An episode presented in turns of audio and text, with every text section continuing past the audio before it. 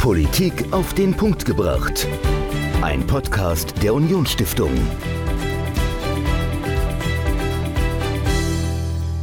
Hallo und herzlich willkommen zu einer neuen Folge Politik auf den Punkt gebracht. Ich bin diese Woche noch alleine in der Stiftung, aber nicht alleine hier im Studio. Ich habe mir einen ganz besonderen Gast aus dem Saarland eingeladen. Aber wie letzte Woche, als wir über Kolumbien gesprochen haben, schauen wir auch diese Woche wieder ein bisschen über den großen Teich in die USA. Mir gegenüber sitzt heute Bruno von Lutz. Er ist Leiter des Deutsch-Amerikanischen Instituts Saarland. Und Bruno, vielleicht stellst du dich unseren Hörerinnen und Hörern erstmal kurz vor, wer du bist und dann sprechen wir über das DAI.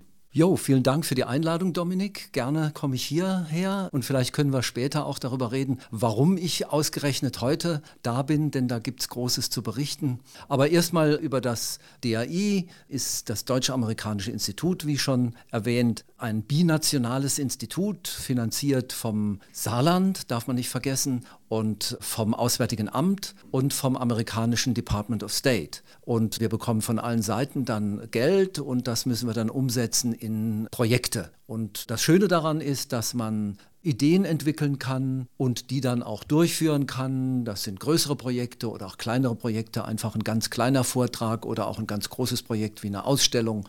Alles, was so gerade kommt, auch Jubiläen, da müssen wir immer am Ball bleiben, auch was philosophische Richtungen angeht oder politische Entwicklungen, wirtschaftliche Probleme. Was gerade so auf dem Tablett ist, das muss eben dann auch abgehandelt werden im Sinne der Pflege der deutsch-amerikanischen Beziehungen. Das wäre auch so das große Stichwort. Eure Aufgabe ist die Pflege der deutsch-amerikanischen Beziehungen. Wenn wir vielleicht mal so ein bisschen in eure Geschichte zurückblicken. Ihr seid ja ein Verein, wenn ich Ja, wir sind ein eingetragener genau. Verein, ein eingetragener gemeinnütziger Verein, der in diesem Jahr jetzt schon seit 65 Jahren eben die transatlantischen Beziehungen pflegt. Also erstmal herzlichen Glückwunsch zum Geburtstag. ja. Als was wurdet ihr oder mit welcher Intention wurdet ihr denn gegründet? Wenn wir 65 Jahre zurückgehen, das ist ja eine Weile her, da waren die Amerikaner auf ja, vielleicht auch noch präsenter in Deutschland, oder? Was war eigentlich die Intention? Natürlich waren die Amerikaner viel, viel präsenter. Die Intention, was eben dann noch bekannt ist von den damaligen Intentionen, die Intention war, das neue Bundesland eben auch mal mit amerikanischen Ideen bekannt zu machen. Vor allen Dingen ist ja damals dann auch die Bundeswehr ins Saarland eingezogen und dann hat man da eben so ein Liaison Office mit einer Bibliothek installiert und das ist, hat sich dann entwickelt in das Amerika-Haus und dann eben in das Deutsche-Amerikanische Institut und zwar in den Räumen des heutigen Café Schubert in der Sulzbachstraße. Ah, also okay. auch da ist eine interessante Geschichte dahinter. Ja. Vier Wochen nach Rückkehr des Saarlandes wurde es gegründet, am 1. Februar 1957. Okay, also relativ zeitnah. In den anderen Bundesländern, also westdeutschen Bundesländern, gibt es auch deutsch-amerikanische Institute. Haben die dann eine ähnliche Geschichte wie ihr oder ist das dort nochmal ein bisschen anders? Im Grunde genommen ähnlich. Viele Institute sind auch noch älter als wir. Ja. Die sind direkt nach dem Krieg gegründet worden, dann teilweise 47. Ich glaube, Tübingen hat dieses Jahr auch das 70-jährige Jubiläum, vorwiegend in Süddeutschland, weil eben die Amerikaner in, in Süddeutschland besonders vertreten waren. Natürlich München, ein ganz großes Institut, Freiburg, Heidelberg, Tübingen, Stuttgart, Nürnberg. Jetzt die neueste Gründung seit einigen Jahren, seit vier, fünf Jahren ist das gegründet in Leipzig, das Amerikahaus Sachsen. Und dann gibt es noch was in, in Köln und in Hamburg und in Kiel. Also in ganz Deutschland verteilt gibt es deutsch-amerikanische Institute. Und ja, Ziel ist es die Pflege der Beziehung zwischen Deutschland und Amerika. Wie bist du denn da reingekommen? Also was ist denn deine persönliche Verbindung auch zu den USA? Ja, das hat sich am Anfang noch gar nicht so abgezeichnet. Ich meine, die internationalen Beziehungen, jetzt nicht politische, sondern ja auch private Beziehungen, die sind schon immer in meinem Leben da. Ich bin ja in Bozen geboren, in Südtirol. Meine Mutter ist Saarländerin, mein Vater ist Südtiroler und wir haben dann die ersten vier Jahre meines Lebens da auch verbracht, sind dann 1954 rechtzeitig zur Weltmeisterschaft äh, zurückgekommen. Wobei wir ja natürlich, die Saarländer waren ja nicht Weltmeister. Wir hatten ja unsere eigene eigene. Ja, Als Fußballfan weiß ich, dass wir unsere eigene FIFA-Mannschaft hatten. Ja, ja, Aber, wir hätten, wir hätten ja. angeblich den Deutschen beinahe noch die WM versaut in genau. der Qualifikationsrunde. So, so das, die Legende. Auch diese Story kenne ich. Ja, jedenfalls wohnte eben der Großteil meiner Familie in Südtirol und auch in Italien, also Meran, Eppan, Bozen, Montevarchi, südlich von Turin, teilweise aus Bari, teilweise aus Venedig, sodass ich da doch meine internationalen privaten Beziehungen habe. Dann habe ich Anglistik studiert, Anglistik und Sport. Da war dann auch Amerikanistik drin und das hat mich dann auch schon fasziniert. Ich habe aber dann zwei Semester in Bristol in England studiert mhm. und nach der Promotion hieß es plötzlich, da gibt es einen Austausch der Universität des Saarlandes mit der University of Missouri, Columbia und da darf man sich bewerben. Und dann habe ich das auch bekommen und war dann ein Jahr dort Visiting Assistant Professor und bin dann wieder zurückgekommen. Und dann acht Jahre oder neun Jahre später gab es nochmal so was ähnliches mit der Rice University in Houston. Und da bin ich dann auch hin, allerdings nur für ein Semester, ein halbes Jahr, aber das prägt dann schon. Und dann hat mich dann die Amerikanistik schon mehr interessiert, denn dann bekommt man ja doch auch einiges mit, wobei dann erst mit Übernahme des Direktorenpostens beim DAI vor sieben Jahren dieser richtige Push kam, sich mal etwas vertieft in die amerikanischen Themen einzuarbeiten. Die Literatur und die Culture Studies, die hatte ich schon vorher, aber dann auch, sagen wir mal, die Verfassungsprobleme, die Ten Amendments, vor allen Dingen das zweite, dieser zweite Verfassungszusatz, nämlich das, das Recht auf Waffentragen, das komplizierte, aber hochinteressante Wahlrecht und solche Dinge, auch amerikanische Identität, amerikanische Geschichte, der Bürgerkrieg. Und das war schon dann so faszinierend, dass ich mich da eigentlich mit Begeisterung dann eingearbeitet habe und dann jetzt durchaus als Amerikanist durchgehen kann. Okay, aber bevor du beim DAI warst, du warst Assistant Junior Professor oder Visiting Professor an der Universität in Missouri. Das heißt, du warst eigentlich in der Lehre. Das heißt, du ja, warst ja, selbst genau. Englischlehrer an der Universität. Ja, ich habe da englische Literatur unterrichtet, ah, okay. zeitgenössisches Drama und Lyrik. Ja, und das habe ich halt hier an der Saarbrücker Uni auch gemacht. Mhm. Ja, und das habe ich dann später nochmal in Houston, dann in Texas auch gemacht. Ja. Okay. Wenn man keine Ahnung von Amerikanistik hat oder in Englisch ja mal Shakespeare gehört hat, vom Namen her, aber noch nie so wirklich tief drin ist.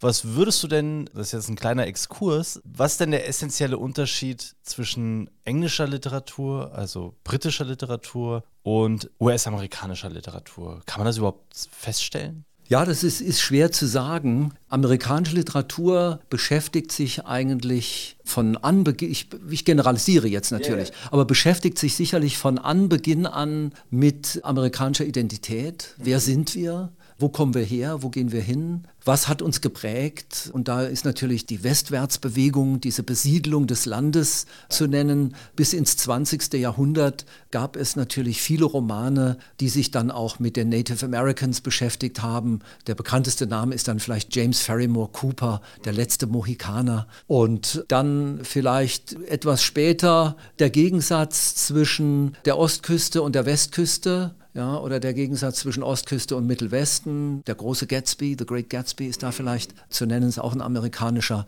Klassiker. Und heute ist es dann auch durchaus die amerikanische Diversität die da zum Thema wird. Wobei das in der britischen Literatur auch seit einigen Jahrzehnten schon ein Thema ist, eben mit der Einwanderung vieler Leute aus den früheren Kolonien. Denn da ja. ist, ist also Großbritannien oder das Vereinigte Königreich durchaus eine, eine multikulturelle Gesellschaft und so multikulturell, wie wir das in Deutschland so uns gar nicht vorstellen können. Das glaube ich gerne. Als Professor, als Lehrer hast du über Kultur gesprochen, du hast Kultur gelehrt. Du hast aber auch über Politik gesprochen. Als Direktor des DRI musst du mit Politikern sprechen. War das ein großer, eine große Umstellung für dich, jetzt plötzlich vom Lehrer zum Direktor des DRI? Ja, einmal Lehrer, immer Lehrer, würde ich mal sagen. ja, nee, ist schon, ist schon ein Unterschied. Es ist viel praktischer. Ja, man muss viel mehr organisieren. Vor allen Dingen hat man Geld zur Verfügung, das man dann auch sinnvoll ausgeben muss. Mehr Geld als an der Uni. Ich war ja an der Uni, das sollte man vielleicht dann zufügen, nicht, nicht äh, Professor, sondern ich war im, im sogenannten Mittelbau tätig, aber in den USA war ich dann halt, habe ich dann zur okay, Professorenklasse okay, ja, ja. gehört. Aber im DAI ist es viel praktischer man muss umschauen, wen finde ich denn zu einem bestimmten Thema. Jetzt zum Beispiel zur Abtreibungsproblematik mhm. ja, oder zu der sogenannten Opioid Crisis, also die Krise in Amerika, vor allen Dingen im Mittelwesten, wo sehr, sehr viel, ein hoher Prozentsatz der Bevölkerung abhängig ist von Antidepressiva, von Schmerzmitteln, ja. die, also Opioide, das ist ganz ausgeprägt. Und dann muss man halt schauen, finde ich da jemanden, der oder die mir da was Sinnvolles erzählen kann, dann muss man die Leute kontaktieren, dann muss man eben Termin ausmachen, muss Honorar, Reisekosten, Übernachtungen und so weiter. Ne? Aber vielleicht ein ganz konkretes Beispiel. Jetzt, ich habe jemanden gesucht, der über Kamala Harris, die amerikanische Vizepräsidentin, was sagen kann. Okay, ja, ja spannend. Und wie das halt so ist, findet sich eine Deutsche, die in San Francisco für die Neue Zürcher Zeitung äh, okay. als Auslandskorrespondentin schreibt und die eben aus Homburg stammt. Ach. Und die über den Spiegel, über die Henry-Nannen-Schule ja. und über den Spiegel bei der Neuen Zürcher Zeitung gelandet ist und jetzt gerade im letzten Jahr bei Surkamp ein Buch über über Kamala Harris veröffentlicht hat. Und im August ist sie zufällig hier und wird uns dann auch da was erzählen können. Also, also das sind so diese organisatorischen ja, ja. Dinge, die man dann eben ganz praktisch anwenden kann, die so an der Uni eigentlich dann so nicht stattfinden wahrscheinlich hast, stellst du auch immer wieder fest, wie klein doch die Welt ist, wenn dann plötzlich Saarländer in den USA groß ja, arbeiten, leben und die du dann wieder zurückholst, mehr oder weniger. Also gibt es denn wirklich viele Überschneidungen äh, zwischen dem Saarland und den USA? Also mehr als man meinen möchte? Ja, mehr als man meinen möchte. Letzte Woche war ich mit einem amerikanischen Rechtsanwalt essen, der hier in Saarbrücken arbeitet und deutsche Firmen in den USA vertritt und der abgeordnet ist von einer amerikanischen Law Firm und der dann zusammen studiert hat mit dem derzeitigen Bo amerikanischen Botschafter in Moldawien. Denn Moldawien ist natürlich, grenzt direkt an die Ukraine an ja, und der sitzt jetzt da mittendrin. Und der konnte mir dann auch ein bisschen was über diesen Herrn noch mehr erzählen. Das war dann schon interessant. Ja, es gibt sehr viele Saarländer oder Saarländerinnen, die in den USA in irgendeiner Weise bekannt wurden. Die Familie Eisenhower ist ausgewandert aus Karlsbrunn, direkt an der französischen Grenze. Da sieht man noch die Grabsteine, mit AU natürlich geschrieben. Und dann der berühmte amerikanische Gangster John Dillinger, der als erster, für den eigentlich der FBI diese Liste der meistgesuchten Männer ja, eigentlich ja, ja, überhaupt erst mal geschaffen hat und der sofort als erster die Nummer eins war, der kommt dann aus Biesingen oder seine Großeltern sind ausgewandert aus Biesingen. Daher heißen die, haben sich wohl auch Dillinger genannt. Ja, es gibt dann auch andere, so Kirchenbauer, auch andere, irgendwelche Geschäftsleute, die in den USA bekannt wurden, alle aus dem Saarland. Also heißt das tatsächlich, dass die Pflege der deutsch-amerikanischen Beziehung nicht nur irgendwie sowas hochtrabend ideologisches ist, was vielleicht ganz, ganz weite Ferne ist und via Vorträgen abdeckt und fertig, sondern es ist tatsächlich auch, auch wirklich ja, aus dem Leben heraus, gibt da wirklich auch ganz persönliche Beziehungen in die USA und zurück. Ganz persönliche Sachen, auch alltägliche Dinge, auch Schulaustauschprogramme, ja. die wir dann auch fördern, die wir dann auch initiieren. Mhm. Mannlich-Gymnasium in Homburg hat einen ganz alten Austausch. Hier das Ludwigsgymnasium in Saarbrücken. Also das unterstützen wir dann und versuchen auch neue Schulaustauschprogramme zu initiieren. Die Marienschule die wollten äh, vor der Corona-Krise äh, schon rüberfahren. Die hatten schon, drei Lehrer hatten die Tickets schon gekauft und okay sie mussten die wieder zurückgeben wegen okay. Corona. Und das ist jetzt auch unsere Aufgabe, solche Dinge wiederzubeleben. Auch, auch Universitätsaustauschprogramme, da arbeiten wir dann oft auch zusammen mit der Europäischen Akademie und natürlich auch dann mit der Unionsstiftung. Ja, dass man dann auch amerikanische Diplomaten hierher bringt, wie ja. wir das schon mal mit der Unionsstiftung zusammen gemacht haben, mit dem Generalkonsul. Oder auch, ja, vor 14 Tagen war der Chor der Universität Montana hier und da gibt es jetzt eine Partnerschaft mit der Musikhochschule und dieser Chor von Montana hat sich, hat da ein wunderschönes Konzert in der Stiftskirche gegeben.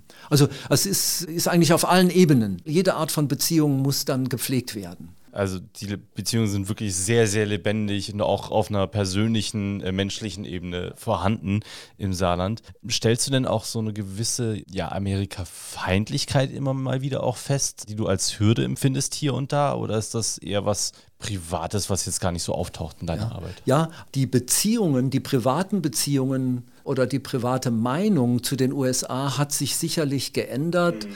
Die ältere Generation hat sicherlich noch diese Vorstellung, dass uns die Amerikaner eigentlich gerettet haben, befreit haben, yeah. von den Nazis befreit haben und dann nach dem Krieg uns die Möglichkeit gegeben haben, uns in die Welt hinein zu bewegen und zu öffnen mit dem Fulbright, dem berühmten Fulbright-Programm mm. oder mit dem Marshallplan, ja, ja. der im Grunde genommen jetzt vor 75 Jahren initiiert wurde. Ich glaube, nächstes Jahr, vor 75 Jahren, ist er dann auch unterzeichnet worden. Also von daher ist es eine ältere ältere Generation, die dankbar ist. Die jüngere Generation sieht jetzt eigentlich nicht unbedingt die Notwendigkeit, Mitglied beim DAI zu werden. Die haben eine ganz andere Beziehung. Das ist vielleicht eher Musik, Rockmusik, das ist Fast Food, das ist Kleidung, das ist eine ganz andere Herangehensweise. Natürlich auch jüngere Leute, die vielleicht Politik studieren oder Geschichte, die sich durchaus für die transatlantischen Beziehungen interessieren. Wie sieht das bei den Präsidenten aus? Also wenn es einen Präsidentschaftswechsel gibt in den USA, steigt dann so im Vorfeld der Wahlen immer die, die Aufmerksamkeit und merkst du dann auch, da ist eine stärkere Nachfrage auch bei euch beim DAI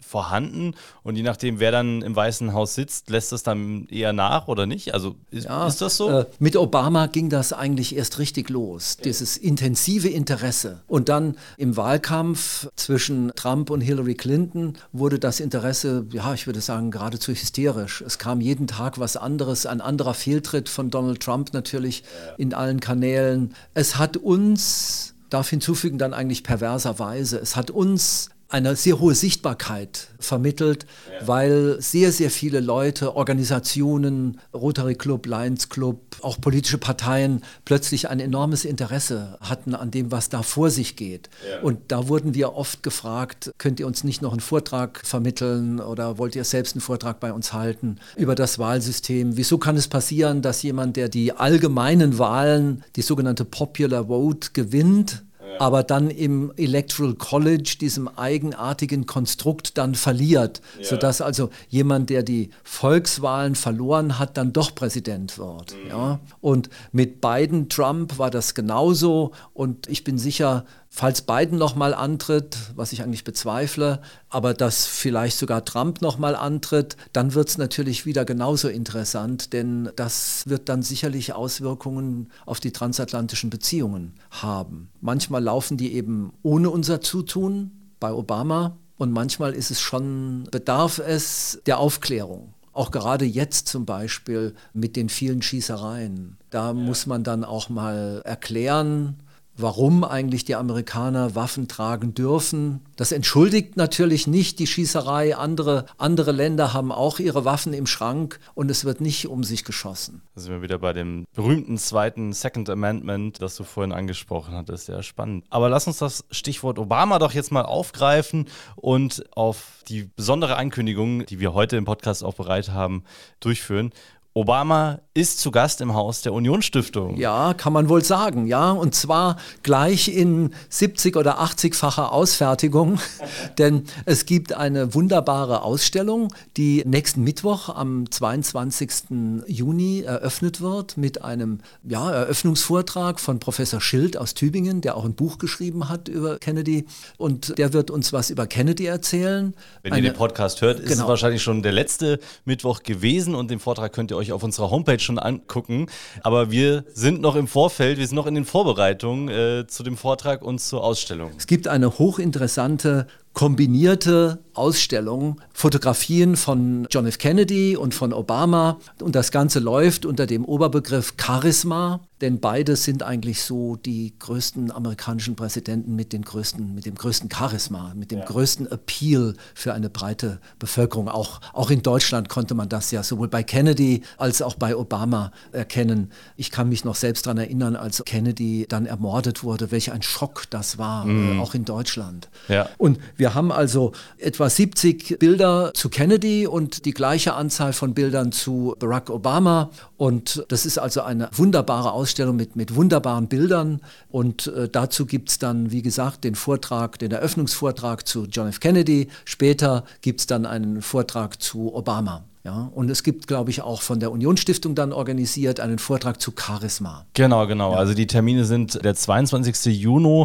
Das ist die Eröffnung mit dem Vortrag zu Professor Schild, was schon in der Vergangenheit liegt. Wenn ihr den Podcast jetzt hört, könnt ihr aber nochmal angucken auf unserer Homepage. Lohnt sich auf jeden Fall der Vortrag. Und dann ist am 30. Juni ein Vortrag mit unserem Rhetoriktrainer Wladislav Yachtschenko, der etwas über Charisma in der Politik erzählt. Was heißt das eigentlich? Was heißt eigentlich Charisma? Ist das etwas, was, womit man geboren wird? Also war Barack Obama schon immer, schon auch als Kind ein charismatischer Typ, genauso wie Kennedy? Oder haben die das erlernt und kann man das erlernen? Das am 30. Juni. Herzliche Einladung, wenn ihr den Podcast vorher hört, kommt vorbei, hört euch das an. Und am 19. Juli, am 19. Juli machen wir dann einen Vortrag zu Obama, ja, über diese Person und ja, seinen Lebenslauf, sein Wirken auch als Präsident und darüber hinaus auch. Und du hast es ja vorhin angesprochen, ja, Kennedy, als er ermordet wurde, das war ein Schock, der durch die ganze Welt ging, auch in Deutschland. Er wurde ja auch noch bevor er ermordet wurde, hier gefeiert wie ein Popstar hier. Ich kenne ja, selbst ich, der eine Generation, zwei, drei Generationen nach dir erst auf die Welt kam, kenne die Bilder, wie Kennedy vor der Siegessäule steht oder vor der, vor der Mauer. Ich bin ein Berliner. Also die Worte kennt jeder diese Figuren, ich sag's jetzt tatsächlich Figuren, Kennedy und Obama sind ja Popstars zu Lebzeiten gewesen, in dem einen Fall immer noch Popstar bei dem anderen. Wie haben die es geschafft, deiner Meinung nach, von Politikern zu Popstars zu werden, zu ja, kulturellen Figuren am Ende. Mhm. Ja, natürlich sehen beide gut aus, wir sind beide elegant. Kennedy ja. war natürlich aus der Oberklasse, obwohl erst sein, sein Großvater ist aus Irland bitter, bitter arm eingewandert, also ja. vor, vor, dem Hungerstod knapp geflohen und hat sich dann über alle möglichen Aktivitäten, auch mit dem Kauf von Pubs, dann auch hochgearbeitet und ist dann auch äh, schnell zum Millionär geworden und sein Vater eben wurde noch reicher und einflussreicher und Kennedy wurde dann eben geradezu gegroomt, würde man heutzutage sagen. Er wurde einfach, es war seine Bestimmung, Präsident zu werden und sein Vater hat ja. einfach das bestimmt. Okay. Ja, der wird Präsident. Wahnsinn. Den richten wir dementsprechend her. Ja. Und bei Obama ist natürlich erstmal diese Faszination als erster schwarzer Amerikaner Präsident zu werden,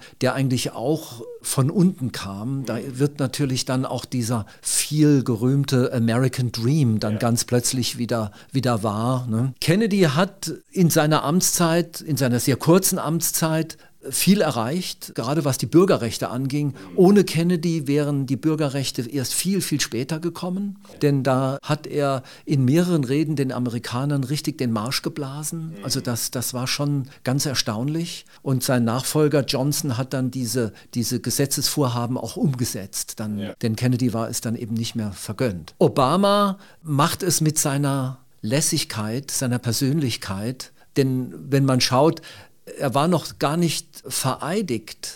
Ich bin jetzt kurz überfragt. Er hat jedenfalls als Politiker noch nichts erreicht gehabt in seinem Amt und dann hatte er schon den Friedensnobelpreis bekommen. Ja. Also wenn ich mich recht erinnere, kam der ein bisschen später, aber nicht viel. Also er hatte noch nicht viel vorzuzeigen. Da haben sich ja damals auch alle gewundert, ja, ja. warum also, er den bekommt. Das war allgemein hieß es, das ist vollkommen überzogen, aber es ist wohl einfach ein Zeichen dafür, ein Symbol dafür, wie stark Obama die Hoffnungen der Welt auf sich zog und wie faszinierend eben dieser Aufstieg äh, dieses jungen äh, Schwarzamerikaners war. Natürlich hat er als Politiker in seinen acht Jahren viele Niederlagen erlitten. Er hat natürlich das Healthcare-System, das Gesundheitssystem zum großen Teil reformieren können, aber ansonsten wird er hin und wieder dafür kritisiert, er hätte etwas mehr tun können für die Schwarzen in den USA. Aber das war ihm wohl auch nicht vergönnt, weil da die, die Fronten durchaus zu verhärtet sind.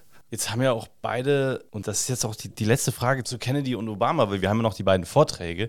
Aber wie schätzt du das ein? Die haben ja beide in ihrer Amtszeit große Krisen meistern müssen. Kennedy hatte den Vietnamkrieg, ja, Kennedy und hat vor allen Dingen die Kuba-Krise äh, genau, äh, gemeistert. Genau, die, genau, also der mitten ja. im Kalten Krieg, die Kuba-Krise, die größte, und dann noch gleichzeitig den Vietnamkrieg. Obama hatte die Finanzkrise, die auch die ganze Welt erschüttert hat. Wieso haben diese beiden Politiker in ihrer Wirkung, auch in ihrer Wirkung über ihre Karriere hinaus als Politiker, diese beiden Krisen, wieso haben die die überstanden, überlebt und wieso haften die nicht an ihnen? Das hat bestimmt was mit der Persönlichkeit zu tun. Vielleicht äh, hat es auch was damit zu tun, wie es die beiden geschafft haben, sich in den Medien zu positionieren. Und ich glaube, wenn man sich diese Ausstellungen, die beiden Ausstellungen hier anschaut, dann wird das auch klar, wie diese Fotos ein ganz bestimmtes Bild vermitteln. Bei beiden, also nicht bei dem Präsidenten Biden, sondern bei beiden Politikern sieht man dann immer wieder Bilder, wo sie sich sich so als Denker mit an der Stirn festgehaltener Hand oder wie man Kennedy ist berühmtes Bild von hinten im Oval Office fotografiert, wie er denkend nach draußen blickt. Also ich glaube, die Mediengestaltung oder die Selbstgestaltung dieser beiden Persönlichkeiten, das ist ganz wichtig. Und dann prallen auch Krisen ab. Ne, ich meine, Kennedy hat diese Kuba-Krise ganz klar gemeistert und zwar durch Härte. Ja. Ne? Wobei er natürlich auch ganz am Anfang seiner Amtszeit eine katastrophale Niederlage erlitten hat mit dem Versuch, in Kuba einzufallen ja, da, das sind seine Leute, die Schweinebucht, natürlich. Das ist total daneben gegangen. Und Obama wird oft dafür kritisiert, dass er diesen Wahlspruch hatte, no boots on the ground. Also er, er schickt keine amerikanischen Soldaten mehr ins Ausland, außer jetzt Afghanistan, ja, die waren ja schon da. Also keine Stiefel auf dem Boden, keine amerikanischen Stiefel auf dem Boden. Und da ist ihm oft vorgehalten worden, dass er da hätte härter vorgehen müssen, um amerikanische und natürlich mit auch europäische Interessen da zu vertreten. Aber ich glaube, wenn man die beiden Ausstellungen sich anschaut, wird das deutlich, wie die Selbststilisierung der beiden über Fotografie dann vor sich gegangen ist. Ja. Es gibt ja auch immer einen White House Photographer, das war bei Kennedy so und das, ja. Trump hat, hat keinen gehabt, der hat ihn weggeschickt. Aber der ist oft genug fotografiert worden ja, sowieso. Ja. Aber Trump hatte dann einen White House Photographer und die Bilder, die wir hier sehen, sind von einer Frau, Kelly Shell, aufgenommen, die die beiden Obamas von vornherein, vom Anfang der politischen Karriere von Obama begleitet hat und dann ein sehr schönes Buch gemacht hat, das in München beim Sandmann Verlag erschienen ist, Hope Never Fear. Der große Unterschied zwischen Kennedy und Obama ist, dass Jackie Kennedy eigentlich gar nicht so sehr oft im Bild erscheint. Und bei Obama scheint das Programm zu sein, dass ja. Michelle Obama fast immer dabei ist und die Kinder dann sowieso. Das scheint ein politisches Programm zu sein, um den Amerikanern so eine, ein Familienidyll zu vermitteln, was es eigentlich offensichtlich war. Ja. Und die beiden sind ja immer noch zusammen. Ne? Das ist vielleicht bei seinem Nachfolger anders. Ja. ja. Absolut spannend. Also, herzliche Einladung. Schaut euch die Ausstellung an. Sie ist bis Ende Juli bei uns im Haus der Unionsstiftung zu sehen. Ihr könnt jederzeit bei uns vorbeikommen, klingeln und einfach reinspazieren, die Ausstellung zu durchwandern. Und die Termine, die ich vorhin genannt habe zu den Vorträgen rund um die Ausstellung, die findet ihr auch nochmal in den Show Notes. Und das Buch, das Bruno gerade angesprochen hat, das könnt ihr auch bei uns gewinnen, wenn ihr uns eine Mail an podcast.unionsstiftung schreibt mit eurem Namen und wo wir euch erreichen können. Dann losen wir unter allen, die mitmachen. Zwei verlosen wir in diesem Podcast, also zwei Bücher mit Fotos aus der Ausstellung von Carrie Shell heißt sie? Kelly Shell. Kelly Shell. Den genauen Namen kriegt ihr auch nochmal in den Show Notes und das Buch könnt ihr gewinnen. Also schreibt uns podcast.unionsstiftung.de und gewinnt eines der Bücher. Und Buch ist das letzte Stichwort. Bruno, mein lieber Kollege Michael, mein lieber Kollege und Chef, fragt seine Gäste gerne nach einem persönlichen Buchtipp. Und weil er diese Woche nicht dabei ist, gebe ich diese Frage gerne an dich weiter. Dein persönlicher Buchtipp an unsere Hörerinnen und Hörer. Ja, äh, ich habe vor kurzem ein Buch gelesen, das schon ein bisschen älter ist, aus den 40er Jahren, und zwar von Robert Penn Warren, All the King's Men. Es geht darum, um einen ja, gnadenlos äh, ambitionierten Politiker. Ist auch das Modell, ist ein Union Representative, ein, Gewer ein amerikanischer Gewerkschaftsvertreter. Und in dem Buch taucht er auf als Politiker, der auch vor allen möglichen Intrigen bis zum Mord nicht zurückschreckt. Und das ist schon ein packendes Buch, das ist ganz brillant geschrieben, der Stil ist wunderbar. Robert Penn Warren All the King's Men. Er hat dafür den Pulitzerpreis bekommen und Penn Warren war so ein guter Schriftsteller, dass er als der bisher einzige amerikanische Schriftsteller auch für Lyrik den Pulitzerpreis gewonnen hat. Wärmste Empfehlung von Bruno von Lutz, Direktor des Deutsch-Amerikanischen Instituts. Das Buch findet ihr natürlich auch nochmal in den Shownotes, wenn es euch interessiert. Lest rein, holt es euch. Bruno, ich danke dir herzlich für das spannende Interview, den Einblick in die Arbeit des DRI, in dein persönliches Leben und wir bauen jetzt weiter die Ausstellung auf und freuen uns, wenn ihr alle vorbeikommt. Jo, vielen Dank für die Einladung und ja, jetzt müssen wir wieder zurück an die Arbeit und es ist ein Kampf mit jedem einzelnen Bild. wir kriegen das hin. Herzlichen ja, Dank, bis zum nächsten danke Mal. Danke auch, ja, bis dann. Politik auf den Punkt gebracht. Ein Podcast der Unionsstiftung.